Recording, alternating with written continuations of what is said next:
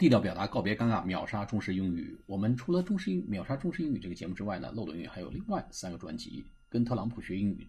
对答入流和一个中文专辑《面试改写人生职场弯道超车》，有兴趣的朋友呢，可以去收听其他几个专辑。好，我们今天说另外一个非常常用的关于出行的词，叫换乘其他车辆。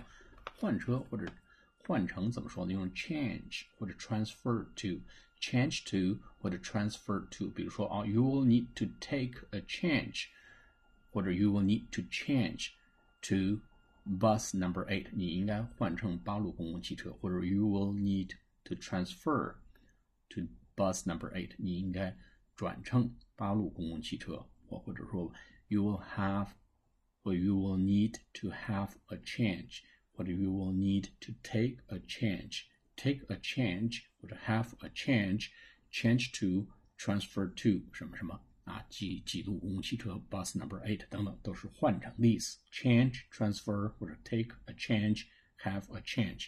好，下次节目再见，谢谢大家。